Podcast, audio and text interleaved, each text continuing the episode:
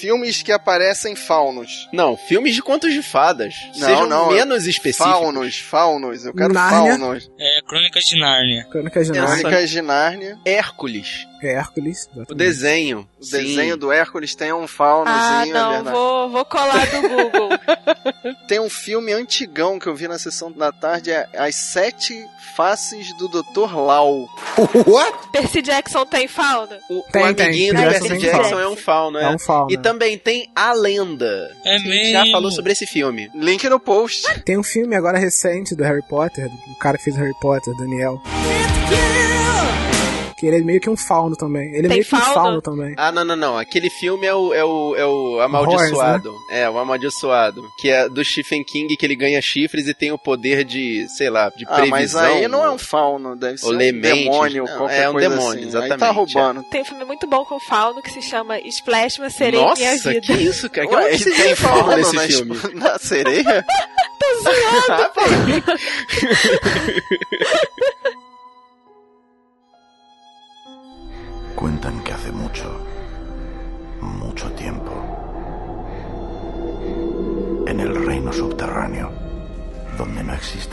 ni el dolor, vivía una princesa que soñaba con el mundo de los humanos.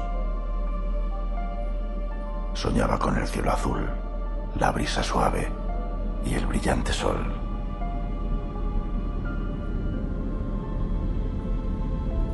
Un día, burlando toda vigilancia, la princesa escapó.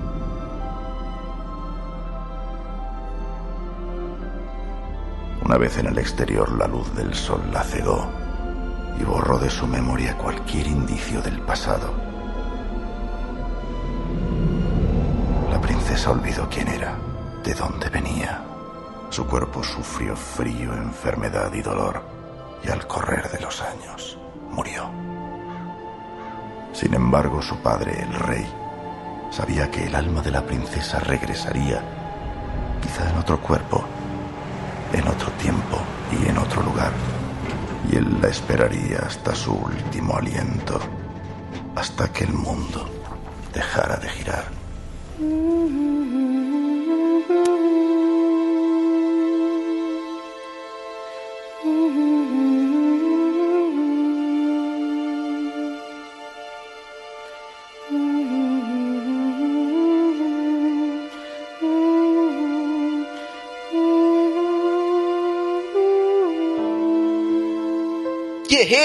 Em guarda! Eu sou o Rafael Mota. Eu sou Clarice Machado. Eu sou o Fábio Moreira. Eu sou Ivanildo Campos. E eu sou Marcos Moreira. E esse é o Sabre na Nota. Podcast. E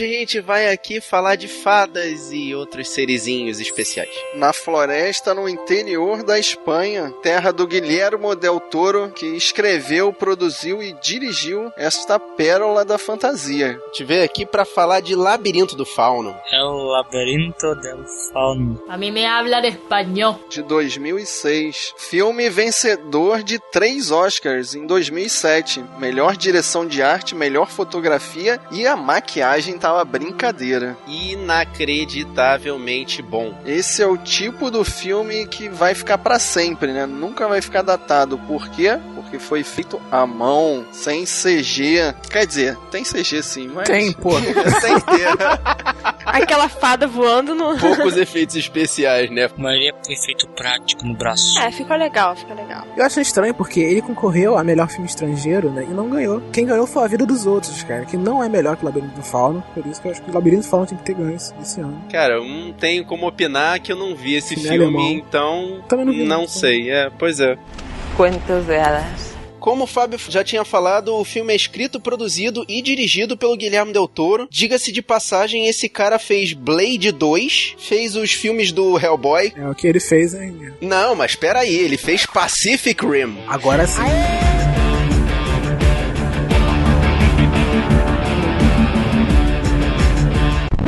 Ele ia fazer a trilogia Hobbit, mas eu acho que pressionaram tanto o cara que ele desistiu. É, o pessoal ficou com medo, né? Pô, mas peraí, a trilogia do Hobbit foi pelo mesmo cara da trilogia dos Seus Anéis, Mr. Peter Jackson, não? Tinha que ser, né? Foi estragada pelo Peter Jackson e a necessidade de ganhar dinheiro. Guilhermo talvez não quisesse fazer uma produção tão comercial. Sim, tanto que ele quis fazer com os próprios recursos esse filme aqui exatamente por isso, pra não seguir nenhum dos padrões hollywoodianos de necessidade comercial. E ele quis gravar em espanhol, porque ofereceram dinheiro pra ele gravar em inglês, mas ele não aceitou, ele queria fazer em espanhol. Ofereceram inclusive o dobro do orçamento que ele tinha pra esse filme, né? Cara, iam estragar o filme, cara. Se, se tivesse algum produtor é, americano querendo mandar nesse filme, iam estragar o filme de uma forma. É ficar mastigado, né? Assim, aquela coisa americana. Mas eu acho que uma coisa que tá bem exagerada e que nunca ia ter numa produção americana era a violência explícita ali das cenas de guerra. Tanto as cenas de guerra quanto as cenas das fantasias da menina também. Tanto que quando lançaram o filme lá na Espanha, a primeira semana os pais levaram os filhos pra poder ver o filme, achando que era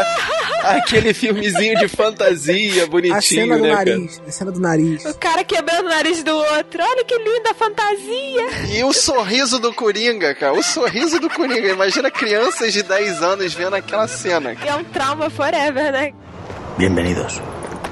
O elenco principal, a gente tem a Ivana Baqueiro fazendo a Ofélia, e ela fez a filha do, do Kevin Costner no filme A Possuída de 2009, e ela foi escolhida entre quase mil garotas para poder fazer a Ofélia. E inicialmente o Guilhermo não queria uma atriz tão velha. Ele pensou que a personagem teria entre 8 e 9 anos. Mas ele gostou da atriz da Ivana e adaptou o roteiro todo para a idade que ela tinha na época, que era 11 anos. Esse filme também conta com a Ariadna Gil fazendo a Carmen, mãe da Ofélia. Ela participou do Apalusa, Cidade Sem Lei, que o Fábio já fez um texto no Sabe na Nós. Link no post. E vale lembrar que essa Ariadna, ela é esposa do Viggo Mortensen. E fazendo o melhor personagem desse filme, porque tem fauno, tem bichinhos, tem fadas, mas o melhor personagem desse filme é o vilão, o Capitão Vidal. Opinião do Fábio. Na minha opinião, essa eu tô falando, pô.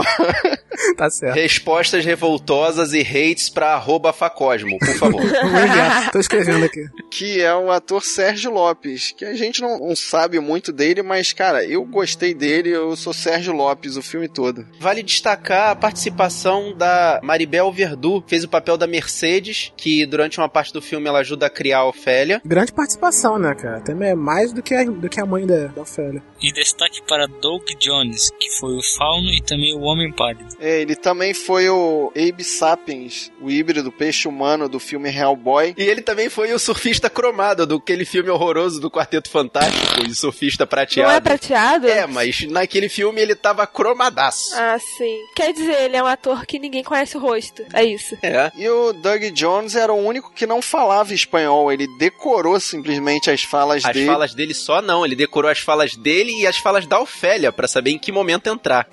Soy un fauno. Vuestro más humilde súbdito artesano.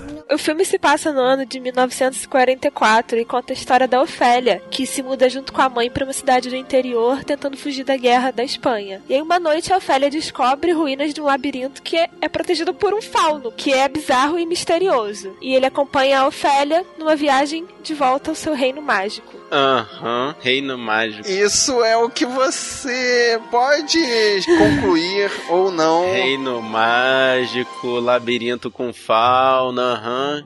Eu diria que ela conhece um fauno bizarro e misterioso que coloca ela a sete palmos do chão. Cara, dá pra fazer umas várias sinopses desse filme. Mas eu acho que ela tá viajando numa, numa droga muito forte aí. Mas uma coisa que não é spoiler discutir agora logo de cara na parte antes dos spoilers é que o filme já começa com ela morrendo. É verdade, a primeira cena do filme é ela morrendo. Como assim? A primeira cena do filme é ela caída morta no chão. É ela ensanguentada e o sangue voltando pra dentro dela. Ah, caraca, lembrei agora é disso. ela, né, Caraca. gente? Eu achei que era um garoto. Eu tô falando, cara, o, o trailer já mostra um spoiler Não, do não, filme, essa, cara. isso a gente pode conversar aqui. Isso é, é o primeiro segundo do filme. Imagina isso aí, é, o Guilherme Del Toro queria uma menina de 9, 8, 9 anos. Imagina uma menina de 9, 8 anos morrendo. É, mas esse aqui é o negócio. Esse filme é um filme muito autoral, cara. Esse filme não é pra ser um filme infantil. Porque já mostra de cara uma, uma, uma morte ali, sangue escorrendo, sabe? É pra traumatizar qualquer criança. Depois que ela ressuscita ou volta no tempo, aí a gente é apresentado a lenda do mundo mágico ali, de a princesa fugiu do reino pro mundo mortal e. E a luz do sol tirou a memória dela. Que pode ser a alegoria ou a realidade, caso você interprete do jeito que você quiser. E é isso que fica interessante. Interpretando da forma real, né, da forma cética da história, ela começa lendo um livro. E você pode interpretar que ela tirou toda aquela história, né, pra poder fugir da guerra e camuflar tudo aquilo que vai acontecer com ela da história do livro. Ou você pode interpretar que realmente ela encontrou um fauno que estava querendo levar ela para um, um reino mais feliz do que a situação que ela. Ou você pode interpretar que ela comeu o cogumelo e tá vendo o fauno, né? Agora, eu já vi pessoas falando que esse filme todo é uma alegoria à Guerra Espanhola. Bom, historicamente falando, lá nos idos de 1935 a 1939, houve a Guerra Civil Espanhola. O filme ele tá passando em 44, que é tipo, a Guerra Civil Espanhola já tinha acabado, mas ainda havia dissidências. É exatamente esse o motivo por que aquele capitão filho da puta tá lá junto com a equipe dele naquela casa no meio da floresta. É uma das últimas dissidências dos revoltosos. Eu não consegui achar aí onde é que você vai ligar o fauno com, com a guerrilha. Não, ele tá falando da, da alegoria da guerra. Eu não entendi por que, que esse filme é uma alegoria à guerra se o filme está exatamente acontecendo no meio da guerra. O filme, ele tem o vilão e tem o, o mocinho, né, dos lados da guerra, né? Então, mas ali no final da guerra, na realidade, não tem mocinho e vilão, né? Você pode aceitar que o militar ali é o vilão porque ele é mais violento. Ele é construído como vilão e os outros Sim. caras são construídos como mocinho, né? O militar ele é uma representação do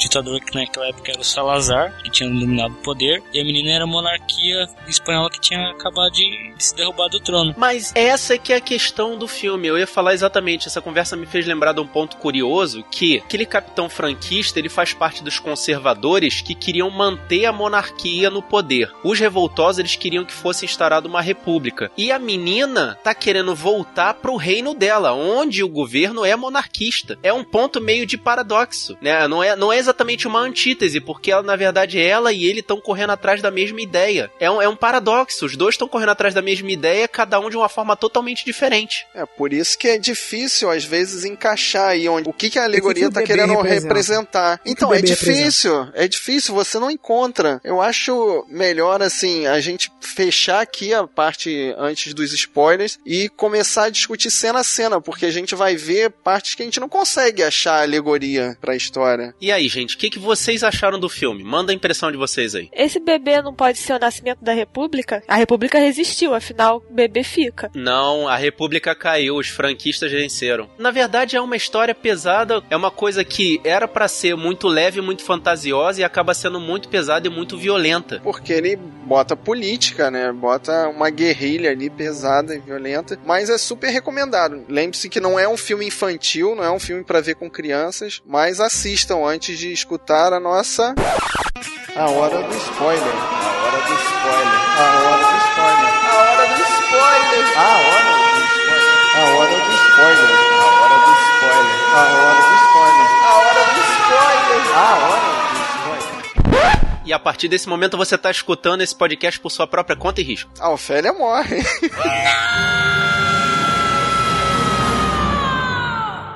Caraca. De novo! Ela não morreu, ela foi pro reino dela. Foi pro reino dela, o reino a sete É, ela- do chão. Esse reino só existia na cabeça dela, Não, gente. é o Para reino do subterrâneo. Ela foi pro subterrâneo. É, ela foi pro reino subterrâneo. Cada vez que você assiste o filme, você consegue ver mais paralelos do- da fantasia com a realidade. Uma das últimas partes que eu percebi, a fadinha, foi uma cena que ela tá no quarto dela, eu acho que tá indo embora do quarto dela, e ela olha pela janela, espaço passarinhos pretos passando uma revoada assim que parece muito as fadas. Eu prestei atenção nisso só nessa última vez que eu vi realmente. Por exemplo, ela encontra aquela pedra no meio do caminho quando eles ainda estão chegando na casa lá do Capitão Vidal e ela pega aquela pedra no caminho e encaixa numa estátua que tem ali perto. É dá a ela a sensação de que ela tá abrindo esse portal para esse mundo mágico, né? O começo da aventura. Apertou o botão. E é nesse momento aí que aparece aquele inseto, né? Que eu acho que é um bicho-pau que chama. É, um, é um, como se fosse um. É o louva-a-Deus? Parece um louva-a-Deus, é. Nessa parte ela se encaixa na história dela, na história fantasia dela, como se ela fosse escolhida, né? Aquela que, que abriu os portais, né? Pro começo daquela aventura. E parece que o bicho, né? A fada, né? Parece que ela tá tomando conta daquilo, né? Pra ver quem é escolhido. É, e pra aumentar o delírio dela ali, ou a fantasia dela, realmente tem um, um labirinto de pedras próximo à casa onde ela vai morar, né? Aquele labirinto é real, tem alguma coisa ali, né? Umas antigas pedras. É uma soma desse, desses fatores que a gente já falou, além do fato dela ser uma menina que lê muito. Você vê que ela tá carregando sempre livros e a mãe tá perguntando por que que ela passa tanto tempo lendo, né? Então junta todos os fatores pra realmente ela botar na cabeça dela aquela aventura toda, como se ela fosse realmente a escolhida. Eu quero levantar uma questão aqui, como psicóloga. Essa menina, vocês citaram que é uma menina que lê muito. Além disso, é uma menina que tá vivendo períodos de guerra, períodos traumáticos. Sim. E além disso, ela se muda pra um lugar que ela não quer ir. Vai morar com um padrasto que ela não gosta. E que é obrigado ainda a chamar de pai pela mãe, né? Que, e, e ela é obrigada a chamar o cara de pai. Não parece que esses eventos acontecem na cabeça dela como uma forma de compensar o trauma que ela tá tendo né, nesse Sim. período de guerra? É uma fuga, né? É uma fuga que ela cria, né? Do evento, tudo aquilo que tá acontecendo com ela. ela cria esse mundo que justifica a realidade, mas ela traz essa fantasia pra poder entender como que a realidade tá funcionando, entendeu? Então, é tipo assim, não vou, se eu falar isso, eu vou entrar no mérito religioso aqui. Você tá um outro deus. Tipo assim, Zeus fez com que meus pais batessem e morressem num acidente de carro, porque depois ia acontecer isso, isso e isso. Sim. Então parece mais ou menos o que ela traz. Ela traz o fauno que tá guiando ela, mas na verdade tá acontecendo um monte de tragédia e ela vê isso de uma forma É a fantasiosa. fuga da realidade dela, exatamente. É o recurso que ela usa pra fazer isso. É como se fosse uma forma de confortar ela, né? Como você disse. É como se fosse o, o, o- aquele que guia ela, né? E que conforta ela, que dá o, o- que diz pra ela, né? Que a morte, ela vai ser uma princesa, né? No final da sua vida. Ela vai acreditando nele, mas só acontece merda com tudo que ela faz. Porque ela tá na guerra, né? Sim, mas é, é exatamente É, a questão exato. da guerra. É porque o filme todo passa no ponto de vista dela, né? Então, ela, ela parece ser a escolhida, ela parece ter coisas que ela tem que fazer pra poder se mostrar especial, mas na verdade ela é só um ponto no meio daquela guerra toda, né? É, e ela bota na cabeça dela que ela é uma princesa, entendeu? É, uma, é um transtorno. Basicamente um transtorno de fuga da realidade. É um né? estresse, um estresse pós-traumático. Mas e, e vem cá, e a magia que ela usa pra curar a mãe?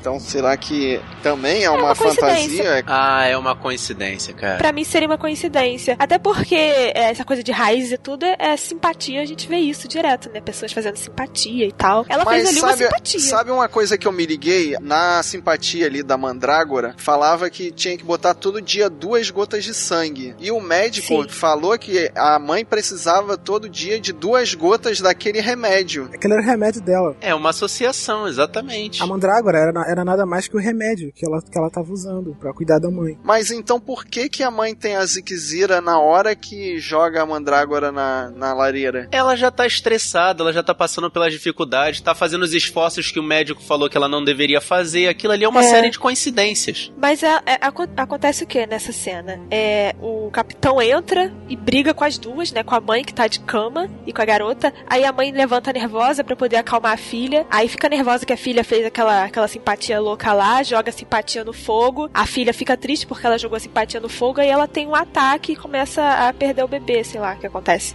Ela entra em trabalho de par. Agora vamos voltar um pouquinho que a gente tá falando muito da personagem principal, mas eu quero discutir o personagem que eu falei, que é o que eu mais gostei no filme, que é o capitão. O capitão.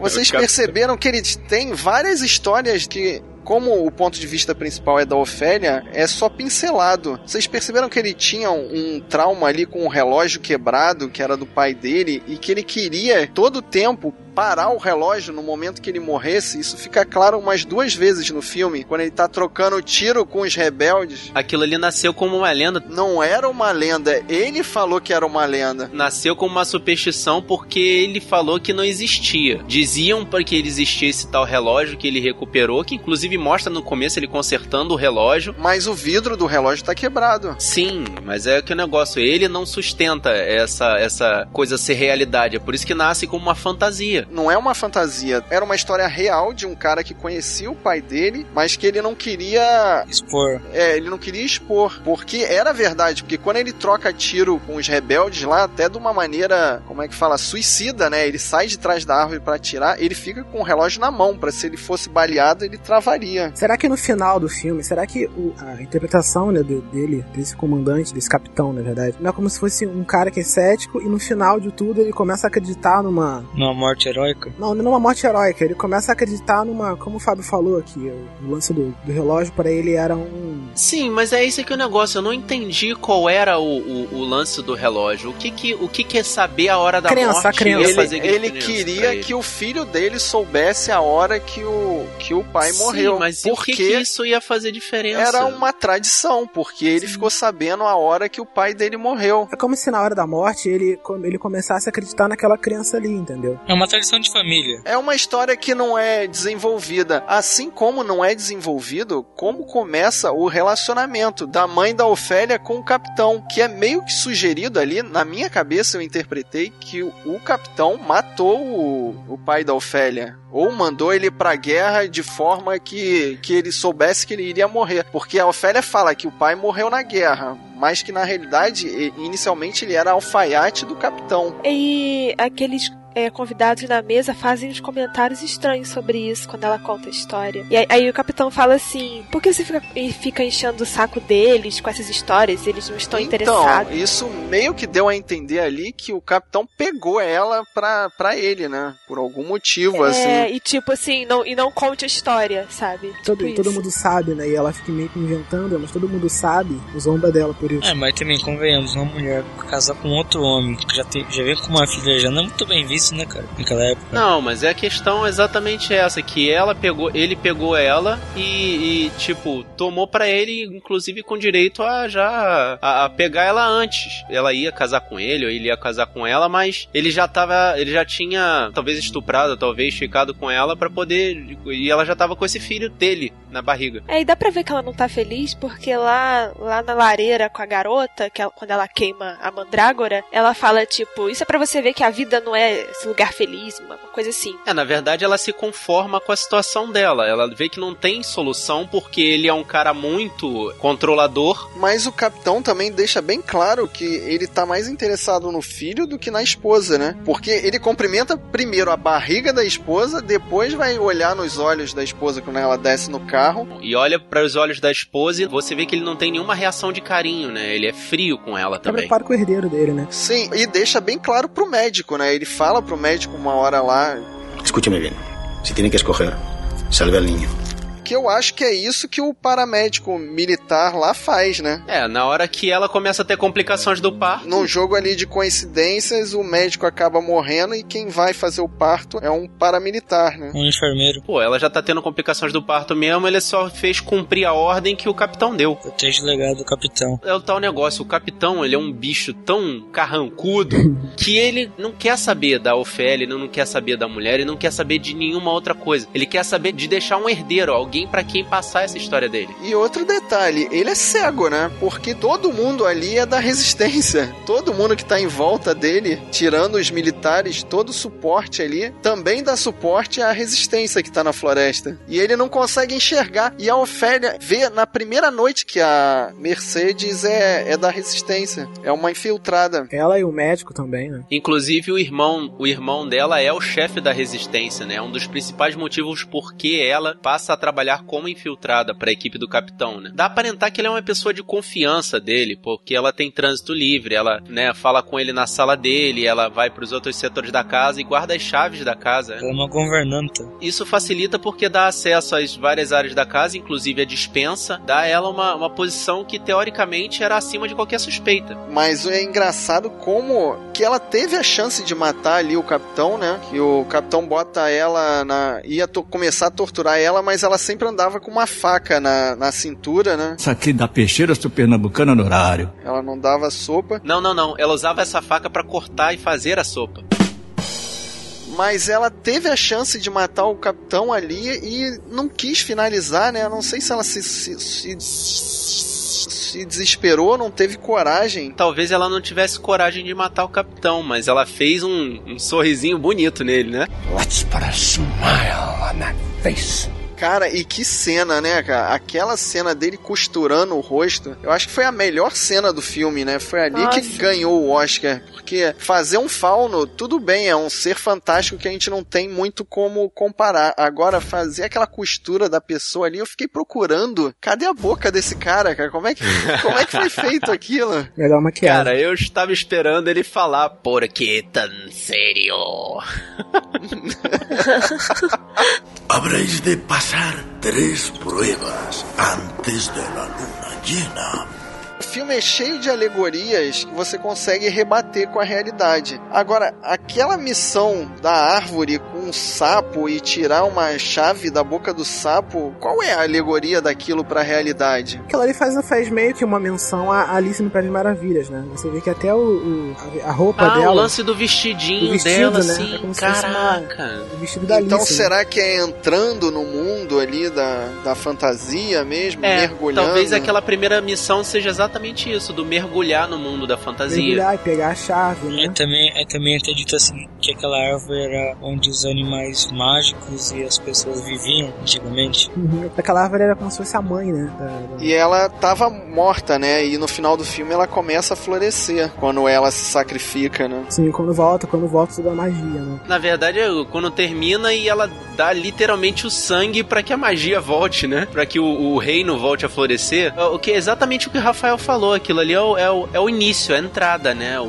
pra aquele mundo da fantasia. Que leva até o ponto absurdo, né? Daquela missão do. Meu nome? O cara branca? O. O homem sem face é, o- É, o homem, é, o- é o homem do rosto. É, o cara branco, o homem, o homem sem face, né? Que ali é, o, é o- acho que a parte mais profunda daquele mundo de fantasia, que tem os pontos mais absurdos, que é a fartura, mas ao mesmo tempo a morte. É, porque ali era uma tentação, né? Um jogo de tentação. Ela vê aquele banquete ali e sabia que não podia tocar. E tem muitas coisas ali que eu só vi na segunda vez que eu assisti. Vocês repararam que tinha um, um bolinho de sapatinhos ali, mostrando que várias outras meninas tentaram e não passaram pelo teste? Sim, mostra nas fotos, nos quadros que tem no teto, a história dele, né? Co- Como se ele atraísse né, crianças pelo aquele banquete, né? Como se fosse o João Maria, a história do João Maria. Pô, vocês estão fazendo eu, eu raciocinar que de uma certa forma aquele homem sem rosto é uma representação do capitão. Porque ele é um cara que tá cego, não consegue ver o que tá na frente dele. Que ele tem a fartura, mas ele não consegue enxergar o que tá acontecendo na frente dele. Você só consegue ver o que é palpável a ele, né? Por isso que tá na mão o olho, né? Exatamente Caramba, isso. Rafael Caraca, mandou cara. bem aí. Eles foram longe pra caralho. Pô, mas foi um raciocínio que vocês, vocês fizeram a gente começar a desenvolver agora, cara. E todas, todas aquelas crianças é o quê? Todas as crianças que ele matou na Tal- guerra? É, todas as vezes que ele tirou durante a guerra. Sim, os inocentes, né? Que e- o, que o capitão pega ali um- uma dupla de agricultores e antes mesmo de descobrir que eles realmente eram caçadores, ele, ele assassina os caras, né? Ele mata os caras assim, sem dó nem piedade. É, mostra que ele não tem coração nenhum, né? Sim. E uma outra cena dessa parte aí do banquete, as fadas querem que ela abra a, a portinhola do meio, que eram três. E ela para assim no meio, aí fala: Não, não, eu vou na da esquerda. Na verdade, ela conseguiu fazer associação com a chave. Ela viu como era o, o formato e a ornamentação da chave e ela associou à porta, que tinha uma ornamentação semelhante. Agora, por que a fadinha deu a indicação errada para ela, eu não entendi. Tem um conto de fada bem antigo que eu não vou lembrar o nome e nem, nem como que é a história mais ou menos. Tinha três portas. Se ela abrisse a porta errada, o monstro acordava. Se abrisse a outra porta, não lembro o que acontecia. E abrisse a porta certa era um prêmio. Uma coisa assim. Ou ela estivesse seguindo o coração dela, né? Como a forma, né? Do, do de, de, trás da chave, como se fosse um coração. E é aí que ela encontra a adaga, né? Que ela entrega pro fauno. Essa que é a questão, onde é que ela escondeu essa adaga? Porque ela deixou na entrada, assim, falando de uma forma cética, né? Dizendo que o fauno não existe e seja só um produto da imaginação dela. Onde fica essa adaga que às vezes aparece dentro do quarto que o fauno leva, às vezes está só com ele na entrada lá do. Da mesma forma que ela escondeu o livro, mesma forma que ela escondeu a, a, a erva, que ela botou a erva embaixo da cama. E pelo que eu entendi, aquela, aquela adaga seria usada para tirar o sangue do inocente, né? Que o Fauno queria o sangue do, do irmão dela para algum sacrifício, que no final ela não deu. É, seria o último sacrifício. Eu entendi que poderia nem existir realmente, fisicamente, essa daga. É, seria o último sacrifício para poder abrir o portal e dar a ela o acesso ao mundo mágico. E como ela come, né, uma come ela duas, come né? ela come duas uvas lá e desperta o monstro, as fadinhas vão tentar ajudar ela, né? E eram três fadas e duas morrem. E o cara come duas fadas também. Ai, aquilo é nojento, cara.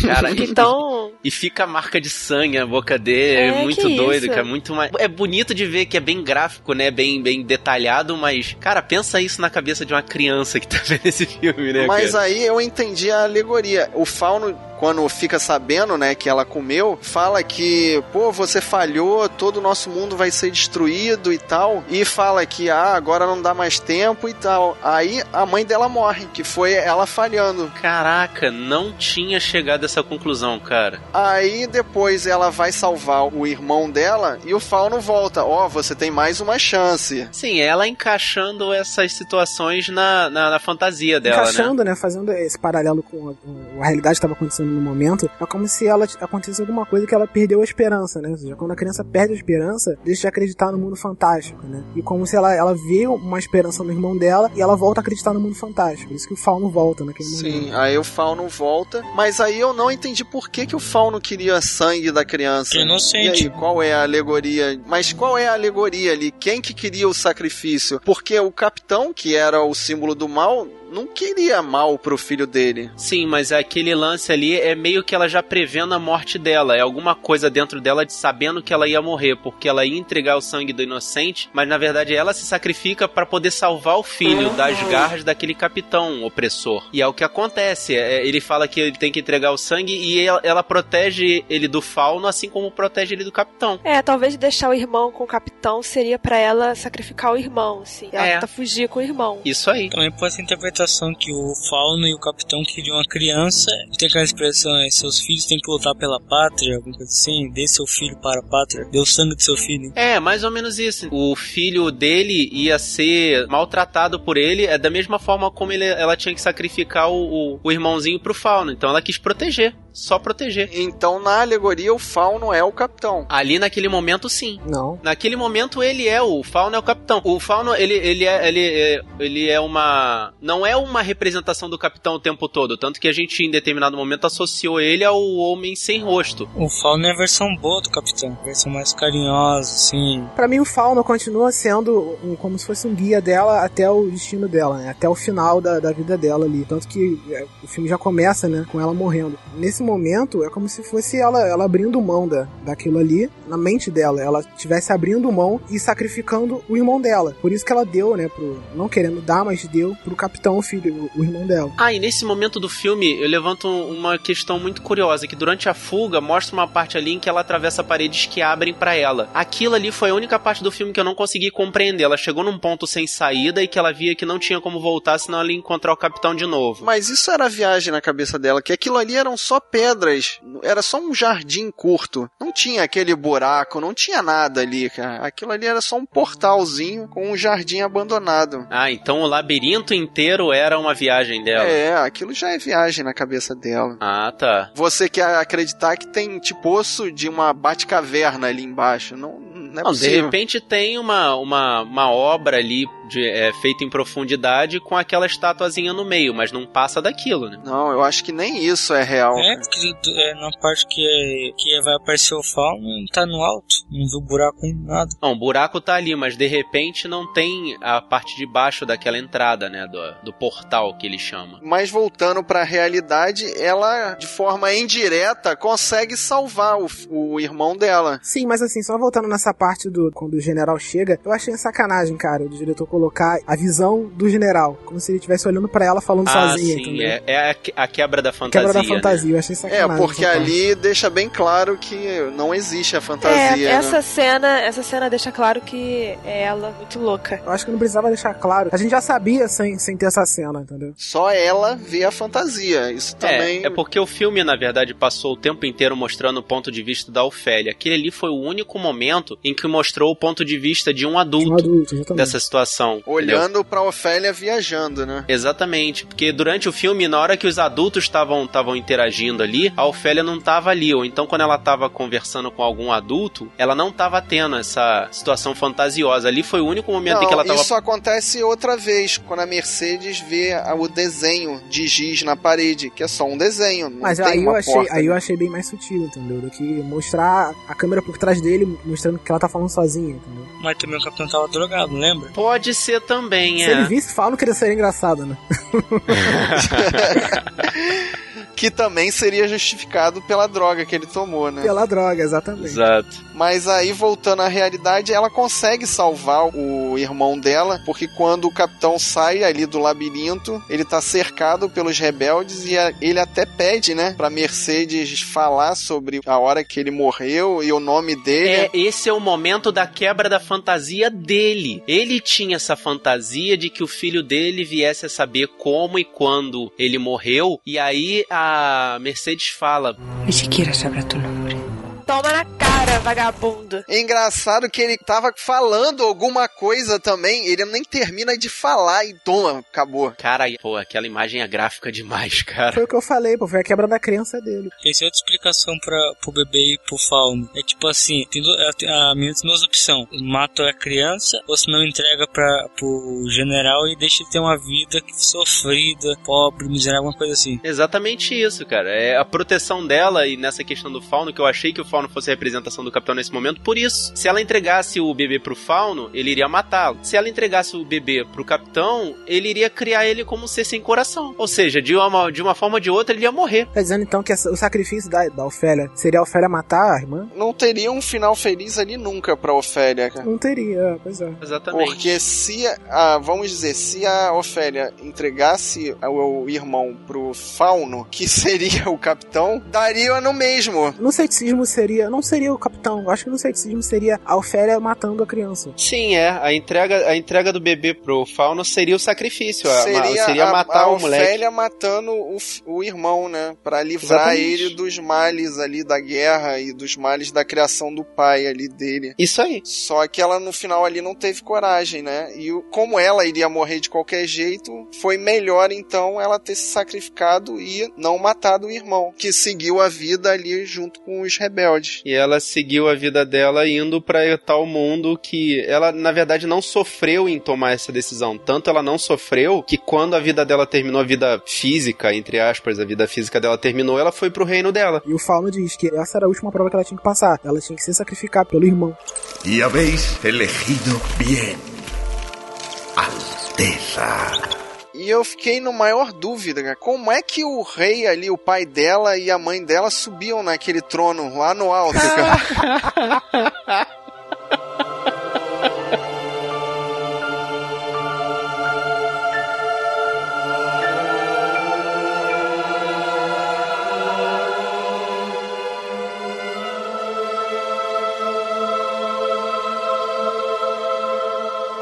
E com esse raciocínio técnico sinistro do Fábio, a gente passa esse podcast pras suas mãos, guerreiro. Fala aí pra gente, o que, que você achou? Você já viu esse filme? Então vem aqui, deixa sua mensagem aqui no nosso post. Procura o sabrinanois.com.br, tem um post aqui só pra você comentar. Ou então você não viu, vai lá ver e depois manda um e-mail pra gente, sabrinanois.gmail.com. E nós temos Facebook, temos Twitter, temos nosso Instagram, tudo no bar Sabe na Nós, tudo junto. Se você quiser baixar essa e várias outras missões, aproveita esse nosso feed. Ou senão você procura a gente na iTunes Store aleatório, é só escrever lá, Sabrina Nós, e quando aparecer nos dê 5 estrelas que o episódio tá massa, porque tem muito falta. E se você gostou do nosso podcast, mostre pros seus amigos, mostra pra quem gosta de fantasia, mostra pro seu amigo fauno, pras suas fadinhas. Espalhe a palavra dos guerreiros da nós.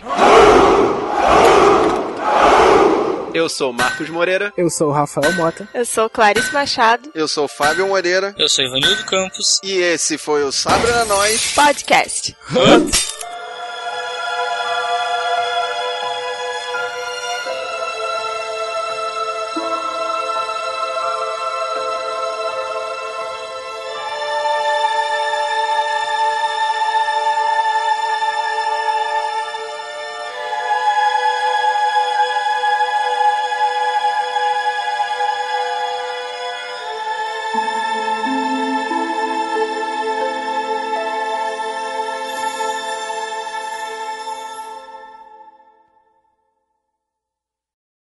Hellboy, Hellboy, Hellboy, Hellboy, Hellboy, Hellboy, Hellboy, Hellboy, Hellboy, Hellboy, Hellboy, Hellboy, Hellboy, Hellboy, Hellboy, também tem. Eita! Bugou muito! Funk.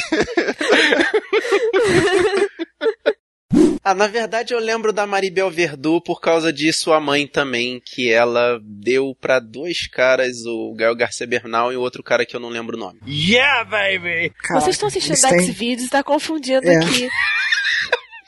Tá confundindo com, com o cast aqui, né? Falando essas coisas. Ok, desculpa aí. Larissa, cortei, tá? Cara, a gente tá falando de um filme de fantasia.